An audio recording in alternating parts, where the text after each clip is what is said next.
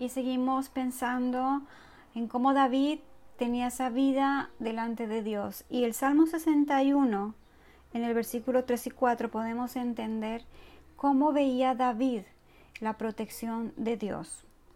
Aquí vemos donde David dice, porque tú has sido mi refugio y torre fuerte delante del enemigo. Yo habitaré en tu tabernáculo para siempre, estaré seguro bajo la cobertura de tus alas. Aquí podemos ver cómo David estaba hablando de algo que él había experimentado en su pasado y que había sentido a Dios como refugio, que había estado frente al enemigo, pero enfrente del enemigo había visto delante esa torre fuerte que es Dios. Él por eso confesaba que ya que había estado resguardado en esa torre fuerte y en ese refugio, él podría estar seguro si confesaba, si habitaba en esa seguridad de estar en un tabernáculo para siempre. Ese tabernáculo, ese lugar, ese lugar de encuentro donde tú y yo nos podemos eh, meter, introducir, para que el Señor eh, experimente sobre nuestras vidas la protección.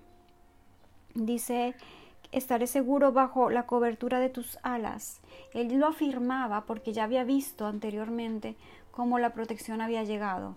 Si él nombraba que delante del enemigo estaba la torre fuerte que es Dios, él podía saber que eso era permanente, pero la condición es esa. Somos nosotros quien tenemos que estar permanentemente, para siempre en el tabernáculo. Si nos alejamos de Dios, la torre fuerte está lejana, y por lo tanto el enemigo podrá atacarnos con facilidad. Pero si nosotros avanzamos hacia Él, si nos permanecemos atentos y estando seguros eh, muy cerca de Dios, será como estar bajo esas alas, alas de protección de Dios, en las cuales todo, cualquier cosa, lo que sea que venga, podrá ser frenado, podrá ser detenido, porque Dios es nuestro refugio. Así que no olvidemos que ya lo decía David, hay un enemigo, pero hay una torre fuerte. Hay circunstancias, pero Dios es refugio.